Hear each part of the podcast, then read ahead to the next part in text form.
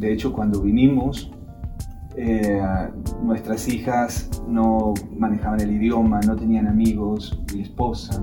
Así que tuvimos un choque cultural, eh, horas de escuela, toda la cultura diferente. Y entonces una sensación de, de soledad en la carne altísimo, o sea, fue necesario morir.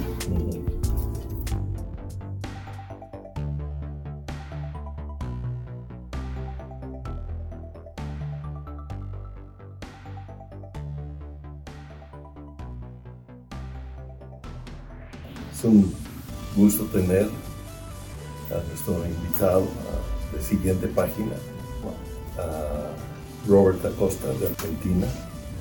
Él ah, es un pastor ya de varios años y se graduó de Cristo para las Naciones. Estuvo aquí con su esposa, sus hijos. Sí. Sí. ¿Cuánto hace que te graduaste, Robert? Eh, que me gradué hace siete años. Siete años. Siete años. Y terminando, ¿te regresaste inmediatamente o estuviste aquí un tiempo? Eh, quedé aquí haciendo un año de pasantías y, y luego sí regresé. ¿Y cuál fue tu experiencia al regresar a Argentina? Bueno, este, las experiencias fueron muchísimas. ¿no? Uno es haber estado aquí en Cristo para Naciones, es como un oasis en medio del desierto. Y, eh, y también aquí, ah, eh, además de todo lo que he aprendido en las clases, también he experimentado uno de mis desiertos más grandes Al mismo tiempo. al mismo tiempo. Ah, Fue uno de los desiertos, de hecho, cuando vinimos, eh, nuestras hijas no manejaban el idioma, no tenían amigos, mi esposa. Así que tuvimos un choque cultural, eh, horas de escuela, toda la cultura diferente.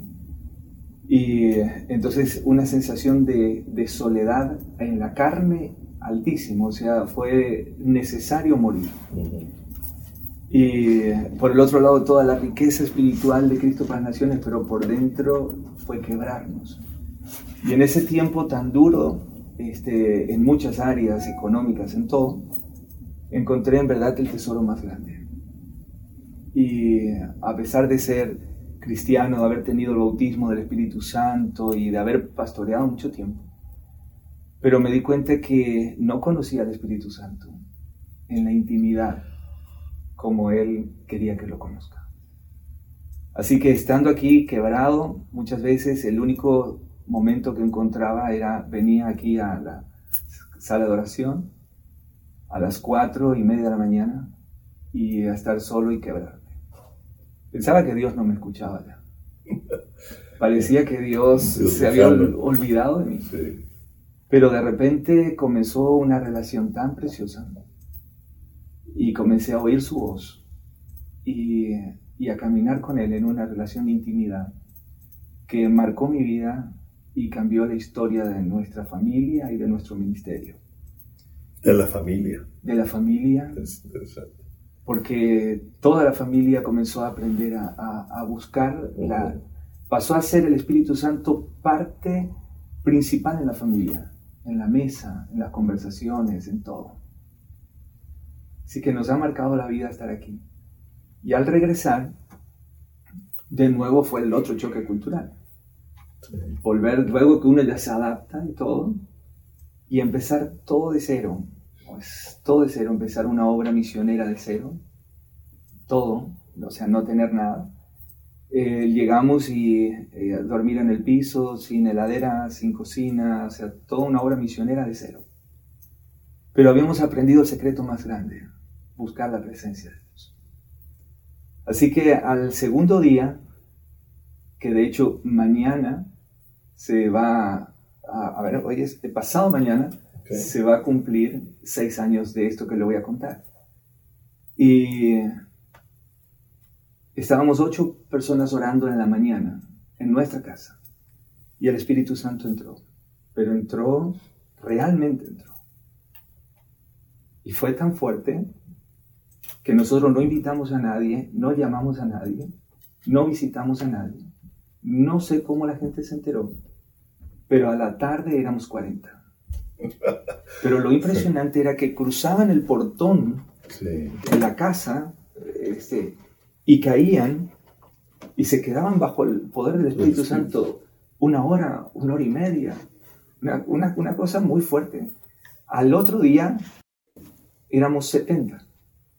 Sin invitación. No hicimos Sin avisos, nada, sin campañas. ni redes sociales, Nada. nada. Porque el Espíritu Santo me dijo, busca mi presencia. Y es todo lo que hemos hecho. Y de ahí, bueno, vino una, una explosión muy, muy grande. Nosotros no sabíamos, imagínate, llegamos, éramos ocho orando, al otro día éramos 70, no teníamos ujieres, ¿quién abre la puerta? Eh, no teníamos sillas. La- eh, decían, ¿y qué hacemos? Le digo, si quieren sentarse, traigan de la casa, porque no tenemos ni siquiera nosotros sillas aquí. Sí. Así que este, fue una experiencia muy gloriosa, muy linda. Terminamos teniendo servicios al- sin techo, al aire libre en el patio. Y se llenó el patio. Y se llenó el patio. Y a los tres meses estábamos, este, los domingos alquilábamos un salón para 300 personas. Y a los dos meses tuvimos que alquilar dos pisos de ese salón. Y a los seis meses, eh, a los siete meses, ya tuvimos que tomar un, un- ya un lugar este, para todo el tiempo. Y eran con una capacidad para 600 personas. Pero en un año tuvimos que ampliarla dos veces.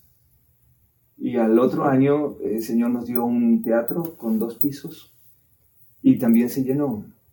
Y luego ah, el año antepasado nos dio un lugar ya para casi 1500 personas y también se llenó, así que este año tumbamos una pared y ahora estamos de punta a punta.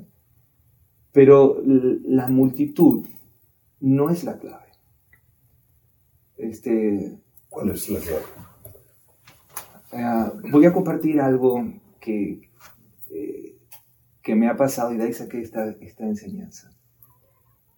Eh, la popularidad es lo que la mayoría busca, pero la popularidad es enemigo de la intimidad, porque la intimidad te hace estar a solas y la popularidad te hace estar con todos. Cuando uno busca a Dios, por la popularidad, la popularidad va a llegar y van a llegar las multitudes y la gente y van a recibir, Señor, quiero una iglesia de mil, de dos mil, de tres mil y la multitud va a llegar porque es lo que pido. Pero cuando pido estar con Él y conocerlo más a Él, las multitudes te siguen, tú no lo buscas. Es. Lo, es lo que Jesús hacía. Él estaba con el Padre en el secreto, la gloria venía sobre Él y cuando Él se movía, las multitudes lo buscaban. Cuando uno busca el secreto, la intimidad con Dios, las multitudes van a llegar. Pero hay que cuidar el secreto, porque si no se vuelve tu enemigo la multitud. Ujú. Muy de acuerdo. Y esto, un día estábamos en el culto y, y éramos, no sé, unas 200, 300 personas y uno ya va identificando a la gente. Entonces, no vino fulano, sultano y comencé a preocuparme. ¿Por qué no vino este y el otro? Y en vez de llegar con gozo al culto, comencé a tener tristeza. Sí. buscándolo, el que me falta, la oveja perdida. Y me di cuenta que mi mirada ahora estaba en la gente. Cuando recién comenzamos, mi mirada solo estaba en él. Entonces hice algo que me ayudó y puse una silla, porque yo dije, yo soy como cuando en la escuela van los papás, el niño puede haber mil personas mirándolo al niño en el teatro, pero el niño solo busca a su padre. Sí. Y cuando ve a su padre, no importa que todos los demás no estén, porque su padre lo está mirando. Ujú. A él le importaba solo que el padre le mire. Entonces puse una silla en la iglesia y puse reservado en la primera fila. Sí. Y me, me dijeron, pastor, ¿para, para quién es esa silla? No, no se preocupen, déjenlo. Ay, que nadie se siente. Sí, Sí, yo sí que. si todas las sillas estaban llenas o todas estaban vacías, a mí no me importaba. Si el músico llegó a horario o no llegó, no importa. Pero me importaba que quien tuviera que estar ahí esté. Y hoy seguimos haciendo lo mismo. De hecho, puse una silla luego en el altar Sí. y le digo, Señor, es todo lo que importa que tú estés. Y si Él está, todo lo demás ya es añadidura. Añadidura. Así. Todo es añadidura. Así que estamos viviendo un tiempo muy glorioso. ¿En, Y- qué, ¿En qué ciudad estás? Estamos en resistencia. Resistencia. Resistencia, la provincia se llama Chaco. Ujú. Y, ah, Y estaba observando tu, tu libro que me mostrabas estos días y hay muchísimas riquezas allí. Y eh, de hecho, luego que hablamos, platicamos eh, el otro día, fui y, casi no puedo dormir a la, a la, noche, escribiendo y meditando, porque las riquezas del espíritu eh, no tienen un valor. No tienen valor. No, no, hay cómo cuantificar lo que el Espíritu Santo te da. Y lo que tú aprendiste en 50 años, y me lo transmites en 3 minutos. Esa riqueza no se puede comprar. No. Por eso cuando uno tiene sabiduría, lo tiene que aprovechar. Yo recuerdo ah, hace como seis años que tú venías aquí a la oficina a, entrevistarte, a hacerme preguntas. Y para serte sincero, algunas decía, yo no sé qué trae Robert, pero, pero tiene ganas, ¿no? De aprender. Y, y hablábamos. Y yo veía que tú apuntabas. ¿sí? Y antier que nos vimos, y dentro de la plática yo decía algo, uh, como tú decías algo, y lo que yo decía algo, que para ti era algo fresco, que tu computadora, dije, sigue con el mismo espíritu enseñable. Y me dio mucho gusto, porque yo siempre he creído que el momento en que dejamos de aprender, comenzamos a morir. Así es. Siempre tenemos que estar uh, ansiosos o anhelantes de, de una nueva revelación que se va sumando a la anterior. Y parte del conocimiento que teníamos va siendo desechado porque era un conocimiento intelectual más que una revelación. Entonces ese constante crecimiento que sigo viendo en ti, a mí me edifica. Me edificó. gracias, gracias por compartirlo. Eh, pero no es algo intencional. No. Es, es una realidad. Y, y, de hecho, cuanto más vemos la gloria de Dios, esto no es una frase filosófica, es una realidad. Nos damos cuenta que menos sabemos. Entonces nos tenemos que volver más alumnos. O sea, de hecho, cuanto más autoridad Dios te da, necesitas aprender más. Y cuanto más eh, eh, favor del cielo tienes, más necesitas aprender. Porque ese favor y esa gracia o, esa, ya sea milagros, enseñanza o, multitudes, pero te está llevando a un nuevo nivel que no sabes. Por eso la Biblia dice que Él nos llevará por caminos que no hemos andado, que no conocíamos. Necesitamos oír al Espíritu. La palabra dice que entonces oirás una voz detrás de ti que te dirá por este camino andar. O sea, esa necesidad continua de ser guiados por el Espíritu Santo. Y ahí es cuando Dios te conecta con sus amigos. Porque la, las Con sus amigos. Claro. Eso es, eso es un punto muy importante. Así es. No con tus amigos, con sus amigos. Con sus amigos. Okay. Es lo que podríamos llamar citas divinas. Ajá. O sea, cuando Dios te conecta con los amigos de Él. Así es. Para un cierto propósito, para un cierto momento. Así es. Sí. Es tal cual. Okay. Y, y, y, algo que, que los apasionados por querer conocer más del Señor, una de las cosas es que vemos la gloria del Señor, uh -huh. pero estamos apasionados por Él. Y entonces Dios te conecta por quienes estén apasionados porque te van a enseñar algo que Dios se lo reveló a ellos. Sí, así es. Y ahí es cuando vamos creciendo. Así es. Por eso aún el pasaje que me compartías de, de Hebreos y, y, de esos héroes anónimos, esos son gente que realmente conocieron a Dios. Si uno conoce solo la teoría, no está dispuesto a dar su vida. No, estoy de acuerdo contigo. Porque la teoría, la teología, aún la posición, el liderazgo, no te arriesgará tanto como a dar tu vida. Totalmente de acuerdo. Ahorita vamos a, a, regresar a lo que me estás diciendo sí. porque es algo muy, muy importante que vamos a nombrar, que fue con lo que uh, parte de lo que el Señor me impactó en nuestra, en nuestra el tiempo que tuvimos hace, bueno, antier, que aumentó algo en mí y me provocó ciertas cosas. Uh, antes de regresar ahí, porque lo vamos a enfatizar, es muy importante, es, tú me hablaste de resistencia. Esta mañana yo hablaba de resistencia cuando la resistencia francesa estaba queriendo escapar de una esclavitud y estaban dispuestos a dar su vida por no tener una esclavitud. Y lo relacionado al espiritual, ahí podríamos irnos en un tema, ¿no? Tal cual. Sí, hay todo un tema ahí para poder... y de hecho el nombre es eso. ¿Es eso? El nombre es eso porque fue la última colonia aborigen que pudieron tomar. Mm. Porque eran los que más resistieron al, avance de la conquista este, española. Por eso se llama resistencia. Sí. Y me, enseñabas planos de lo que tú quieres hacer, que es muy largo enseñar, pero tus planes son, son increíbles. Ya, lo, ya lo discutiremos más a nivel también personal. sí. Ah, pero me mostraste un río que divide corrientes de, de resistencia. Podríamos decir que es una misma zona pero son dos ciudades. Y tú me decías que el ambiente es diferente. Sí. ¿Sí?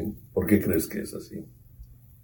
El, el ambiente espiritual, estamos separados por un río, nada más, y un puente que lo cruza y nos une, digamos.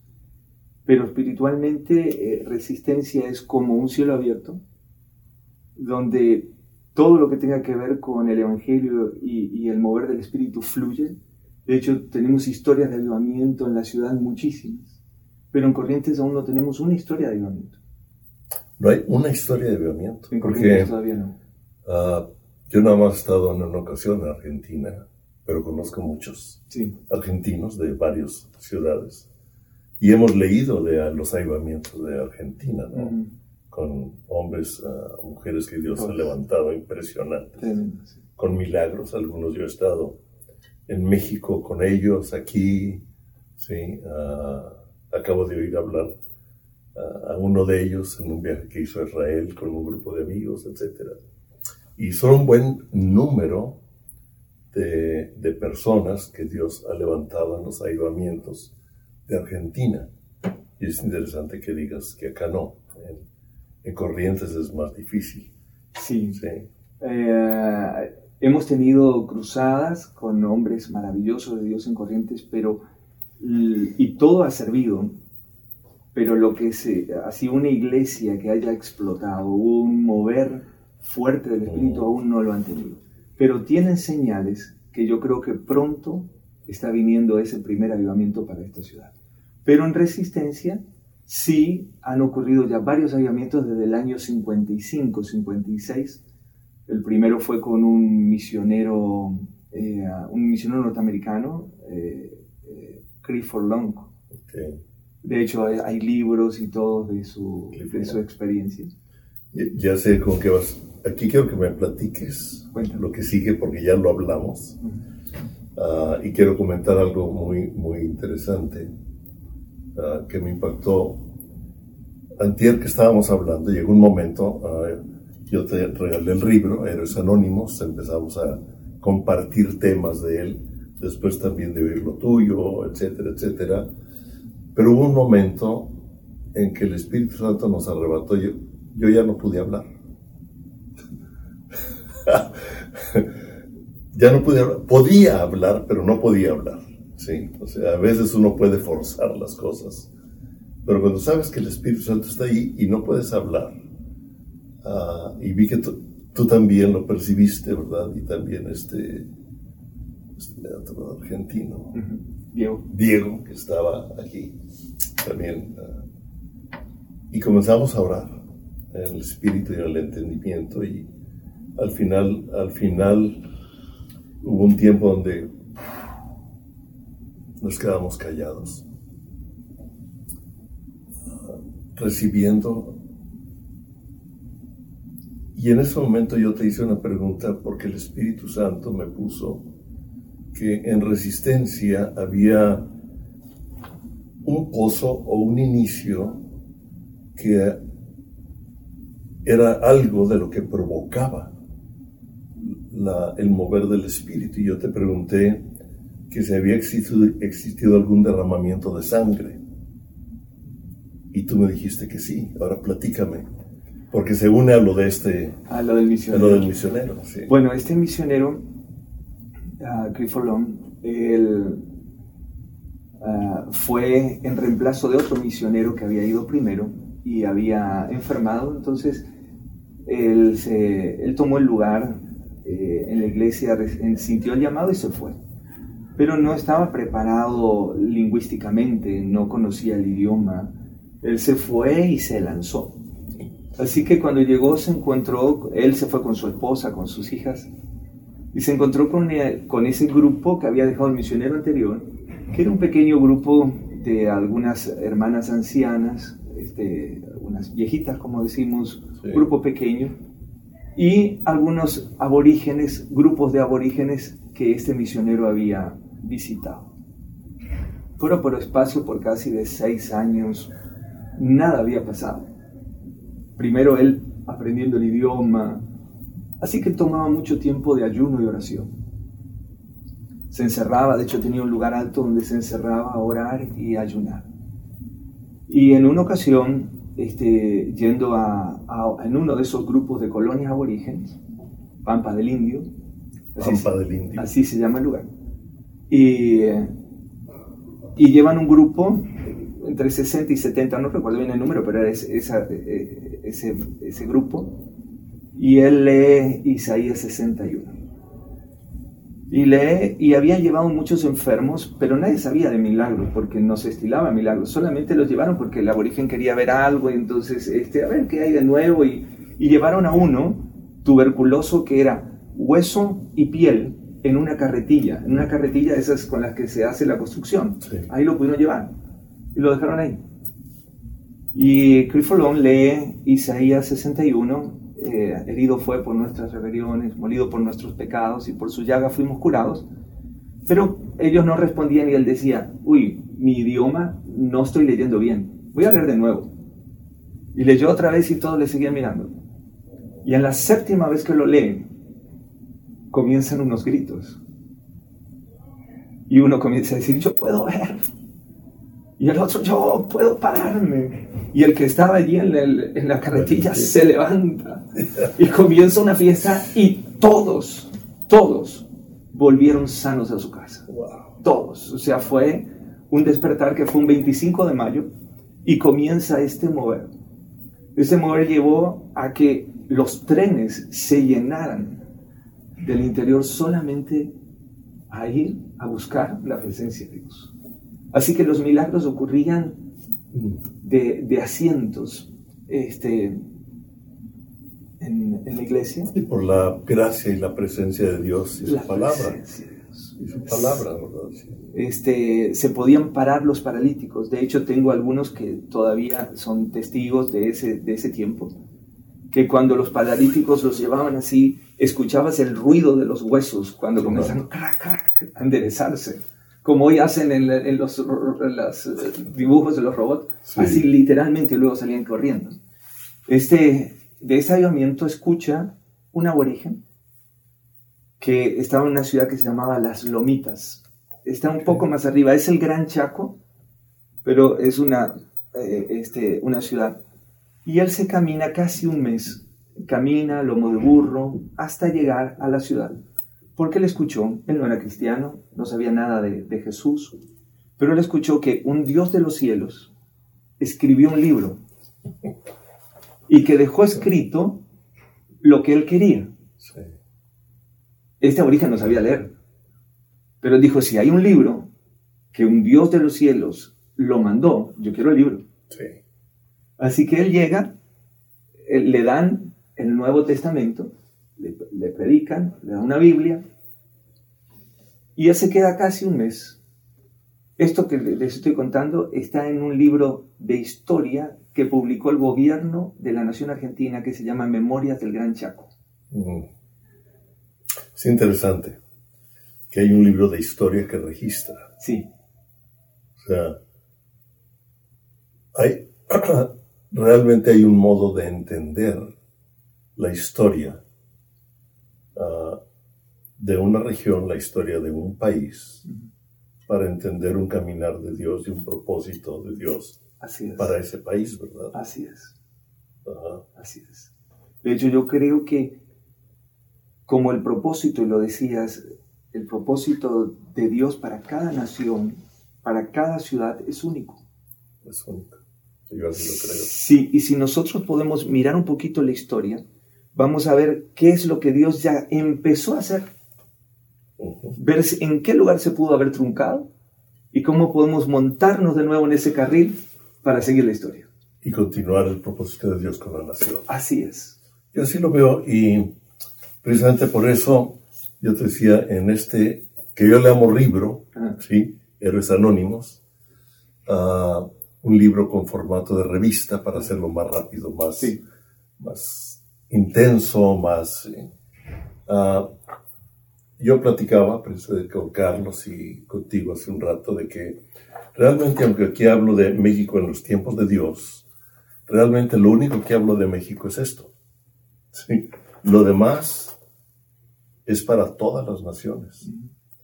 Y, y, y es muy interesante porque aquí, al ver algo de la historia de México, Dios me revela cómo Dios se le ha revelado a los aborígenes también. ujú. Sí. Ah, y las profecías bíblicas lo hablan, como Dios le reveló a aborígenes. Y por eso me atreví a, a mencionarlo aquí, como al tri- a, a los mexicas, Ujú. para encontrar, donde encontraran un águila devorando una serpiente parado sobre una roca con un opal, y el escudo nacional tiene unas guirnaldas, pero no voy a hablar de todo eso, pero está aquí. Wow. ¿sí? Ah, de la importancia, y hablo como el himno nacional de México, es un canto profético realmente. Wow. Es, es impresionante si lo aprendemos. Pero viéndolo dije, es que realmente, como lo menciono aquí, cada nación tiene un tiempo de Dios, tiene una forma de Dios, tiene un propósito, porque inclusive va a haber, va a haber un juicio a las naciones. Lo menciona Jesús en los evangelios. Así es. Entonces, ah, yo estoy convencido de que cada país, cada creyente en su país debe entender los tiempos, la historia, el tiempo de su país y la forma para ser parte de lo que Dios está invitando. Así es. Está invitando. Estoy totalmente de acuerdo. De, de hecho, lo que estamos viviendo, vuelvo un poquito para atrás, lo que estamos viviendo nosotros como iglesia. El- estando aquí en Cristo para las Naciones, Dios me dice, estoy por pasar por en medio de resistencia. y Él me invitó a ser parte. Sí, Si no lo hubiera hecho con, si no hubiéramos estado nosotros, Dios hubiera levantado a otro. así. Porque es Dios el que decide hacerlo. Solo que qué bueno cuando le podemos obedecer. Nos invita. Él nos invita, Nos nosotros no lo hacemos, Él lo hace. Para mí, eh, ah, lo que nosotros le llamamos un llamado es una invitación Sí. a ser parte con Él de los propósitos que Él tiene en un lugar, en una nación, en un tiempo. Si no lo hacemos, Sí, jamás sabremos lo que nos hemos perdido. de acuerdo. Estoy de acuerdo. Pero si lo haces, descubrirás lo que jamás pensaste que podrías tener. Sí. Estoy de acuerdo. Eh, y regresando a, a los aborígenes, a este, a este a- que llegó con, con el misionero, Sí. se me va el nombre. Clifford Long era el misionero. Clifford Long, Clifford Sí. Long, ok. Y cuando él llega, entonces se queda ese periodo de tiempo, casi un mes, y aprende las canciones que ahí cantaban, Ujú. se bautiza, y por un milagro aprende a leer la Biblia. Porque él no sabía leer. No sabe leer y aprendió No, con la Biblia. Aprendió con la Biblia. Entonces él regresa a las lomitas y la presencia de Dios con él. Y en, en- es como una pequeña lomada, ¿sí? Y, y rodeada de árboles que le llamaban la corona. Ahí ellos cantaban y adoraban. Este libro dice todo el día, día y noche. Todo el día. Adoraban al Señor. ¿Qué hizo? La gloria de Dios descendió allí y todas las ciudades cercanas comenzaron a ir. Mm, Porque Dios estaba mostrando, co- comenzaron a ocurrir los milagros, lo que, lo que había experimentado resistencia lo estaba experimentando ahí en las lomitas.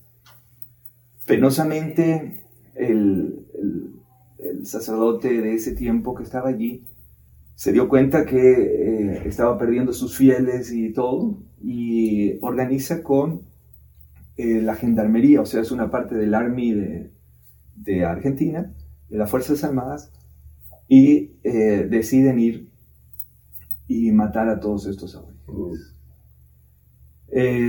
y de hecho, este, este ocurrió, fue un genocidio, la historia lo cuenta y, y el, el lugar lo recuerda. Pero este la, la sangre sí. de los santos, de los justos derramada en ese lugar, clama al cielo, clama a los cielos. Sí, Señor. Yo así lo creo. Y creo que ese derramamiento de sangre, por esa gracia del Señor también, está trayendo justicia y las tinieblas están retrocediendo. Oh, Hay hombres que dieron la vida por la verdad. que dieron la vida por la verdad. por la verdad. Y, y cuenta este libro secular de historia argentina, Memorias del Gran Chaco se llama, cuenta que todos los que tocaban la Biblia, las balas le pegaban y rebotaban.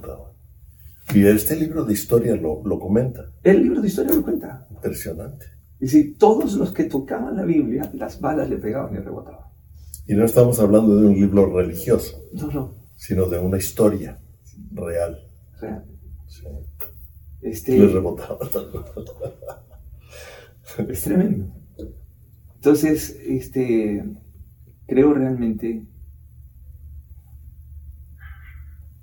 que el cristianismo es el amor al Señor y dispuesto a dar la vida por Él.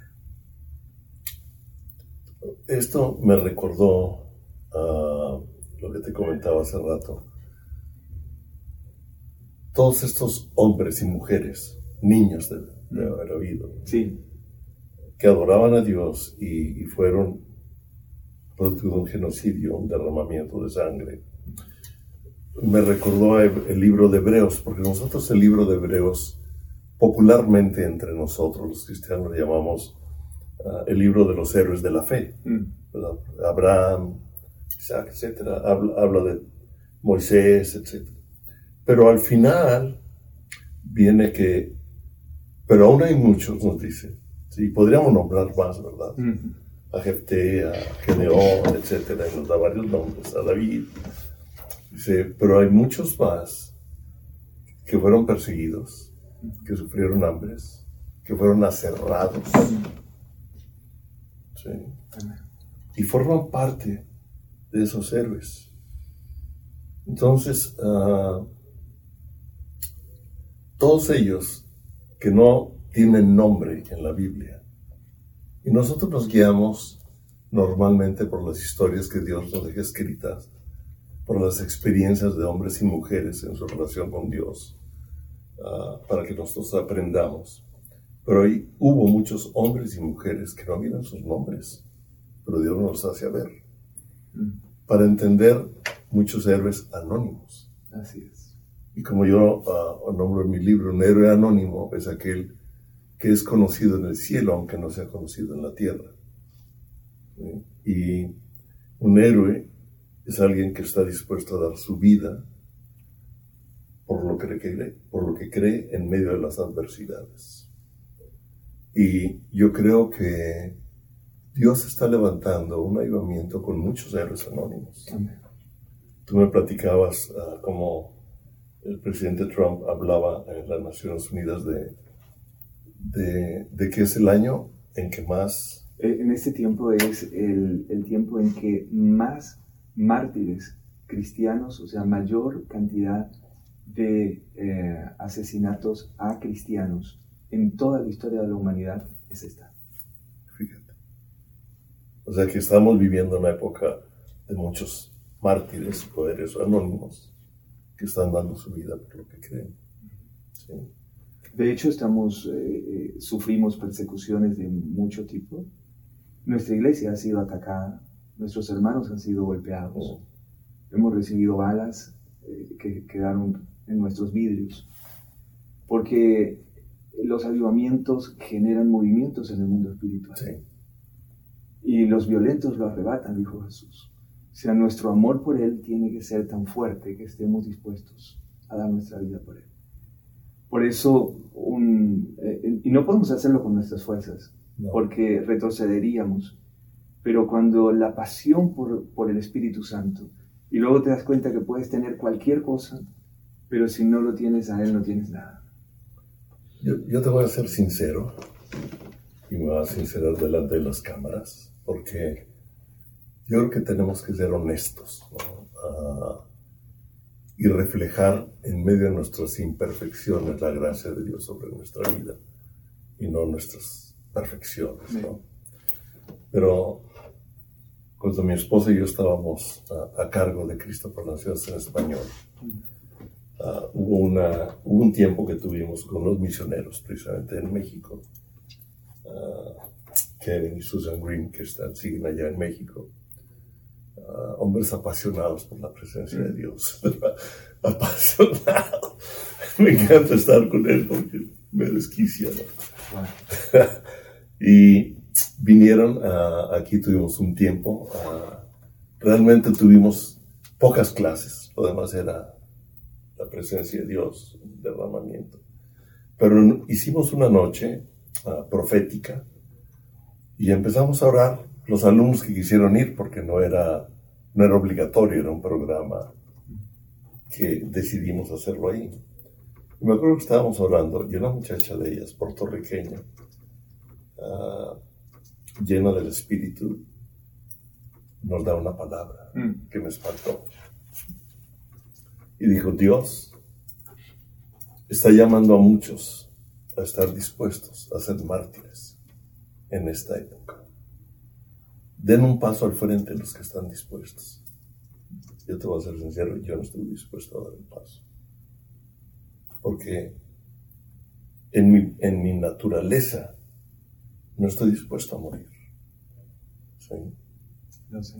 en mi naturaleza, como decíamos, no nos gusta sufrir, no queremos morir, no queremos sufrir. Y ser mártir ah, es sufrir. En una clase que tuvimos aquí, mi esposa y yo, el maestro Sarlengo, él hablaba de los mártires al hablar de la historia de la iglesia. Y, y lo hablaba en tal forma como que vivía un gozo. Y decía, yo no puedo vivir el gozo de unos mártires, ¿no? O sea, va en contra de mi lógica, va en contra de mi humanidad, ¿no? Pero estoy entendiendo, conforme más he entendido la gracia de Dios, y Él nos dijo ahí, era la gracia de Dios sobre sus vidas Mm. lo que les permitía ser mártires. Así es. Y ahorita ah, conozco gente. Tengo el hijo de unos amigos. ah, él ha sido misionero en México. Él nació en, las- en la sierra de Chiapas. Mm. El primer idioma que aprendió fue el chol, siendo hijo de americanos. Wow. Cuando yo lo oí, ah, cuando yo lo oí, oí hablar y lo vi con ojos azules, güero y hablar como indígena mexicano, dije, ¿y este quién es? no?" Ah, Auli, ¿sí? Su hijo se fue de misionero a Irán, no, a Irak. Y estando dando clases en la escuela, uno de los alumnos entró y mató a su compañero de cuarto. Ellos cristianos, ¿verdad? Este muchacho se regresó, no sé si a Irán o a Irak. Ese es un héroe anónimo, es, es impresionante. No puedo dar nombres, ¿verdad? Claro. Sí. Ah, él nos ha pedido que se mantenga en secreto. Lo hemos apoyado, oramos por él. Pero yo estoy viendo que Dios está levantando héroes anónimos por muchos lados. Y que no va a hacer por las grandes estrellas, sino por hombres y mujeres estar- para estar dispuestos a vivir su palabra y su realidad en medio de un mundo y de una cultura anti-Dios. Las imposiciones de este mundo. Las imposiciones de este mundo. Que son absolutamente eh, diabólicas para destruir todo lo que tenga que ver con la imagen de Dios hecha en nosotros. Lo que tenga que ver con la ideología de géneros, el aborto, matar a sus propios hijos, este, luchar las madres para que se, para que se amate a sus hijos. Eh, Jesús lo dijo, ¿no? Este, el amor hasta natural se apagará en los últimos días. Entonces estamos viviendo un tiempo muy fuerte y, y creo que es una gran oportunidad alumbrar. En las oscuridades, cuando más alumbramos aún con una vela más pequeña. Oh. Pero hay que estar dispuesto. Y solo el amor puede hacer que uno pueda estar dispuesto a dar la vida y perdonar al que te está quitando la vida. No es... No perdonar al que te está quitando la vida. No es fácil. No es nada fácil. No es fácil. Pero sí ha sido una pregunta que Dios me hizo. En un día de, de gran dolor, todavía estábamos aquí en ese tiempo desierto. Y Dios me dijo, ¿quieres más unción? En ese momento no tenía ni media gota, así que una gota ya era mucho. Y le digo, sí. Y me dijo, es necesario que mueras. Yo no lo entendía y aún lo estoy tratando de entender. Pero tuve que aprender a morir a la agenda, aprender a morir a mis planes, aprender a morir a mis proyectos, aprender a morir a mis tiempos, a morir a mi razón. ¿Por qué se arman las discusiones en el matrimonio de hombres y mujeres que sirven a Dios? Porque no hemos muerto todavía. Tuve que morir a mi razón. Y lo estoy haciendo todos los días. Intento. Y el apóstol Pablo decía, cada día muero. Cada día muero. Entonces, algunos entregan su cuerpo y llegan a morir en el cuerpo. Pero debemos morir en nuestra carne, en nuestra voluntad, para que Él viva en nosotros. Así que tenemos muchos mártires que están caminando todavía y siguen siendo héroes anónimos para que la gloria de Dios venga. Así es. Es mi deseo todos los días. No siempre termino muriendo, a veces resucito. Pero, como decía un amigo, a veces nos, nos metemos a bucear para sacar el pasado. A veces resucito. Pero cuando más muero, más vive Sí. Y esa es la clave. Creo que más adelante no, no, no vamos a ampliar ahorita el tema. Correcto. Pero ah, más adelante lo que tú me hables me va a ayudar mucho. El tercer libro, o sea, es una colección de libros es la obediencia que castiga la desobediencia. Mm. Tiene temas muy, muy interesantes y, y toco el tema de la cruz. ¿sí? El que cree en mí, uh, bueno, él dice el que cree en mí, el, el, que quiera seguirme, tome su cruz y sígame. Y hablo de las formas de tomar la cruz uh, uh, y de morir a mí mismo. Y lo analizo, lo he estado meditando, orando, he estado escribiendo algunas cosas lo que tú me comentas me va a ayudar mucho para aumentar la revelación. Como decías, la revelación tuya aumenta, se suma a lo que uno le va dando, ¿no? Sí. Y lo que tú me has compartido y, lo que en tu segundo libro vas a compartir de los artistas y cómo el 40 menos 1 también. O sea, creo que hay mucho del cielo que Él nos está trayendo a la tierra. Sí. Y lo tenemos que aprovechar y lo tenemos que aprovechar y como tú decías hace rato, nos va a retar ah, por lo que Dios está revelando.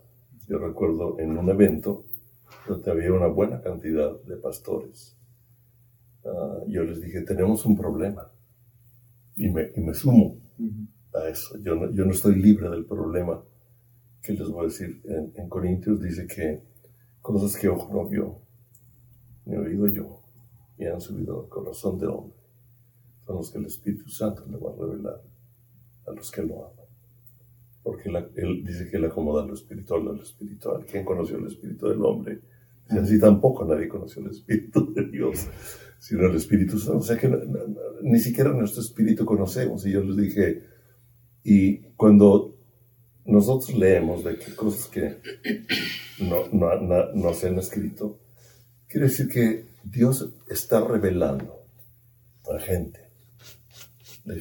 Y hay, una buena cantidad de gente inquieta dentro de las agrupaciones, sin quitar la importancia de las agrupaciones. Pero Dios está revelando cosas que no han sido escritas en ningún libro, que no han sido predicadas,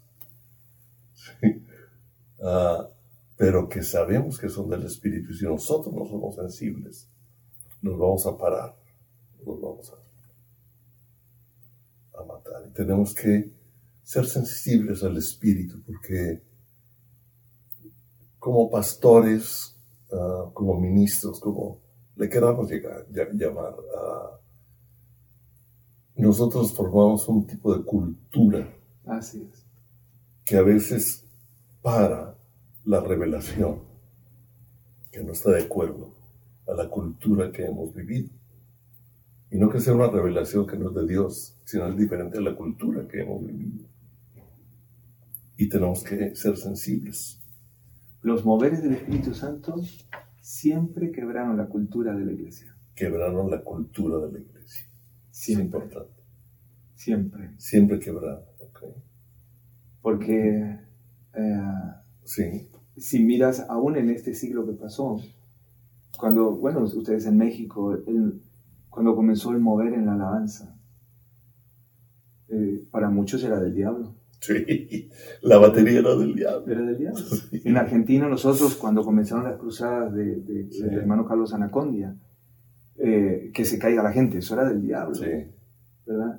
Entonces, este, eh, y de ahí la prosperidad y de todo un poco. O sea, cualquier mover, las liberaciones, todo era del diablo. Entonces, cualquier cosa, de hecho, Jesús haciendo milagro para los judíos del tiempo, eso era del diablo. O sea, cualquier movimiento nuevo que el Espíritu Santo trae rompe y quiebra la estructura religiosa y la estructura religiosa combate lo nuevo. Combate lo nuevo, lamentablemente. Por eso es que tenemos que ser sensibles, porque a veces, queriendo defender como Pablo, entristecemos al Espíritu.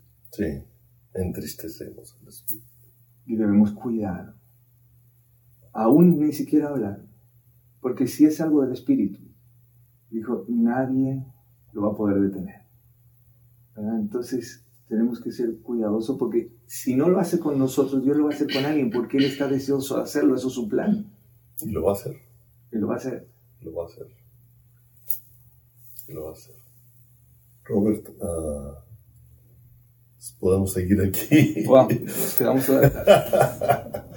Platicando es, es uh, muy enriquecedor uh, tu amistad. Gracias. Igualmente. Pues gracias. Y pues bueno, vamos a dar por terminado este momento de, de grabación, nada más. Pero no de amistad ni de no, continuidad. Gracias por lo que has aportado. Y yo creo que mucha gente que va a ver eh, se va a despertar con hambre. Y despertar el hambre y la pasión por conocer más de Dios y por la intimidad con la presencia del Señor es una de nuestras misiones en este tiempo también. También hay que despertar al que está fuera de la iglesia, despertar el hambre del que está dentro, para que llegue hasta la meta que Dios tiene. Así que gracias, gracias, por este programa y creo que va a ser muy útil eh, eh, estas series, digamos, y todos los que puedan llegar a, venir y cada una de estas riquezas del Espíritu creo que va a ser muy productivo, no solo para nosotros, sino lo que dure el tiempo en que la gente lo pueda.